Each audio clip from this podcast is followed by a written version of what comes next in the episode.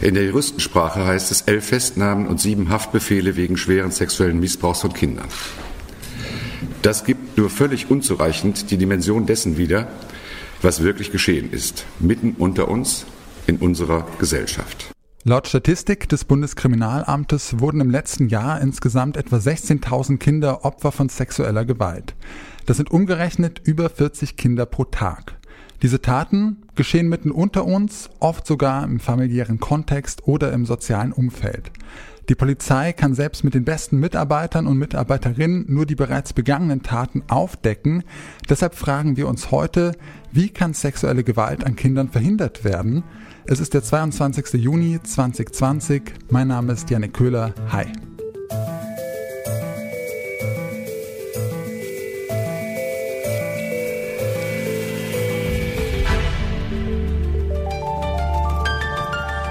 Zurück zum Thema. Therapien und präventive Programme für potenzielle Täter spielen da eine wichtige Rolle. Wenn man sich nun aber den letzten großen Fall in Münster ansieht, dann stellt sich die Frage, wie gut Präventionsprogramme und Therapien überhaupt funktionieren. Das frage ich den Kriminalpsychologen Martin Rettenberger durch die Darstellung solcher Einzelfälle ähm, kann ich nachvollziehen, dass der, dass der Eindruck entsteht. Man muss aber sagen, wenn man sich die, die wissenschaftliche Datenlage anguckt, äh, ist eher das, das Gegenteil der Fall. Also wir haben zum einen insgesamt relativ niedrige Rückfallraten äh, im Bereich der Sexualstraftaten und diese niedrigen Rückfallraten konnten in den letzten Jahren, Jahrzehnten durch vielfältige Behandlungsbemühungen, auch Kontrollmaßnahmen, das ist meistens eine Mischung aus Kontrolle und Behandlung, ähm, konnte nochmal deutlich reduziert werden. Sie arbeiten derzeit an der Online-Intervention namens @mytabu mit. Wie genau kann das denn helfen, solche Taten in Zukunft zu verhindern? Also jetzt ganz einfach äh, gesprochen mit dem mit dem Überbegriff der der zum Beispiel Telemedizin ist so ein Schlagwort. Ähm, versucht man dass man psychologische oder ärztliche äh, Maßnahmen äh, auch so an den Patienten oder den Klienten bringt, wenn eine größere Distanz, eine größere räumliche Distanz besteht. Wenn jemand beispielsweise in einer Region wohnt, in der die Anbindung zum, zum medizinischen Versorgungssystem nicht so gut ist. Und es war naheliegend, auch in unserem forensischen, kriminalpräventiven Bereich so etwas zu nutzen, sprich also über das Internet eine Betreuungs- oder eine Behandlungsform zu implementieren, indem wir eben neue Medien nutzen und so zum einen natürlich einen besseren Schutz bieten für potenzielle Opfer, aber eben auch den Tätern, den verurteilten Personen, auch denen eine bessere Betreuung äh, bieten, äh, um nicht mehr rückfällig zu werden. Ich glaube, das ist ein ganz wichtiger Punkt. Die meisten dieser Täter wollen das ja auch nicht und wollen aktiv mitarbeiten, um Rückfalldelikte zu verhindern. Laut der Kriminalstatistik von 2018 werden pro Tag 40 Kinder Opfer von sexueller Gewalt. Die meisten Delikte gegen Kinder passieren da hinter verschlossenen Türen von Familien oder sozialen Gruppen mitten unter uns, sagt der Chef des Bundeskriminalamtes. Warum ist denn das so?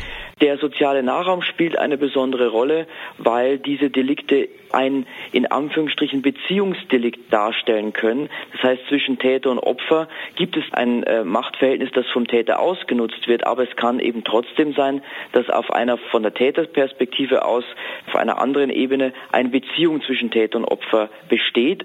Das heißt, dass also je näher sich Menschen stehen, umso wahrscheinlicher solche Delikte auch sind oder umso größer das Risiko ist. Und diese, diese Tatsache des sozialen Nahraums ist gleichzeitig aber auch entscheidend dafür, dass wir von einem besonders großen Dunkelfeld ausgehen müssen, weil die Hemmschwelle, so etwas zur Anzeige zu bringen und öffentlich zu machen, viel größer ist, als wenn es sich beispielsweise um einen Fremdentäter handelt oder jemanden, der einem zumindest jetzt nicht so eng vertraut ist, wie das im familiären Bereich ist oder generell im sozialen Nahraum ist. Im Zuge der Festnahmen in Nordrhein-Westfalen wird im Bundestag über Strafverschärfung bei sexuellem Missbrauch von Minderjährigen diskutiert.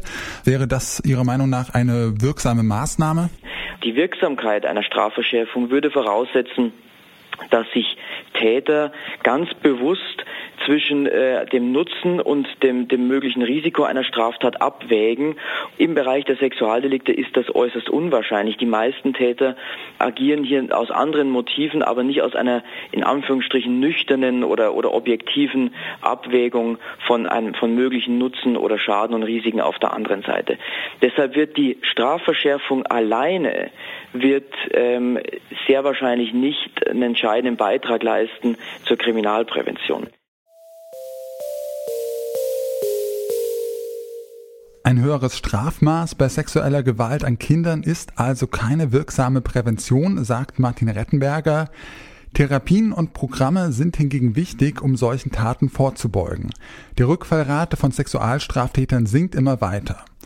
Wirksame Prävention fängt aber auch schon viel früher an und sollte nicht allein auf den Täter fokussiert sein, meint die Beraterin und Pädagogin Uli Freund.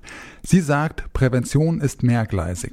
Das eine Gleis richtet sich an diejenigen, die das Unglück auslösen, die verantwortlich sind, nämlich an die Täter und Täterinnen. Und da gibt es mittlerweile in Deutschland ja recht gute Angebote. Andererseits das wird nicht reichen, zumal die allermeisten Täter keine Einsicht in das Unrecht haben, was sie da verursachen, sondern die meisten sind doch immer noch mit dem mit der Haltung unterwegs, das steht ihnen zu, das ist nicht so schlimm, das wird schon keiner merken, also mit, viel, mit vielen Formen der Abwehr und an die kommt keine Therapie ran vor allem wenn sie nicht erwischt werden oder sich nicht selber anzeigen oder sich selber melden. Das heißt, es bleibt uns gar nichts anderes übrig, als die andere Seite, also das andere Gleis auch zu befahren. Und dieses andere Gleis heißt, wie können vor allem Eltern und Pädagogen und Pädagoginnen die Kinder schützen. Und dazu gehört auch, mit ihnen zu reden, aber vor allem heißt es, Erwachsene müssen lernen, Kinder präventiv zu erziehen. Und wie kann man Kinder nun gut darauf vorbereiten, auf so ein ähm, Risiko durch sexuelle Gewalt? Kinder sollen lernen, dass Erwachsene sie nicht einfach anfassen dürfen. Und wenn das Kinder begriffen haben, und das können auch Vierjährige verstehen, dann wird es ein Täter oder eine Täterin schwerer haben, wenn sie versuchen, sich an ein Kind ranzurauben. Wenn ich sage, man muss den Kindern nicht gleich über Missbrauch berichten, ja, es reicht wirklich aus, wenn Kinder mit dieser Grundhaltung, ich bestimme selbst über meinen Körper, mein Körper gehört mir, wenn sie damit groß werden, wenn sie dann auch in der Schulzeit erfahren, so, es gibt auch Menschen, die gehen da ganz gezielt gegen mein Recht vor. Die fassen einfach Kinder an, die berühren Kinder an der Scheide, am Penis oder die Mädchen an die Brust. Also das muss man ihnen dann schon sagen, so dass die Kinder sich nicht erschrecken. Meistens sind aber die Erwachsenen so erschrocken über das Thema, dass sie das gar nicht so ruhig rüberbringen.